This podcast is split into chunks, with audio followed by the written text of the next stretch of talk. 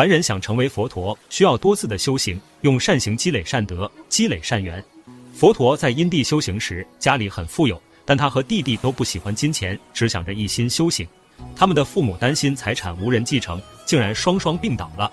他们看到天气干旱，得到父母的许可后，就用家里的金钱一部分救济灾民，一部分供养给龙王，希望龙王能降下雨水，缓解干旱。通过这种方式，也祈愿父母早点康复。然后就一连下了十天的大雨。通过他们的努力，父母的寿命也延长了十二年。等到父母去世后，他们就一起到恒河边结庐修行。哥哥住在上游，弟弟在下游。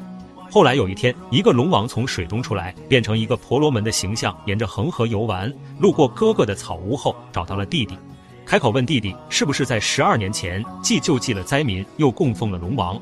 弟弟却说：善者不提往昔之善行，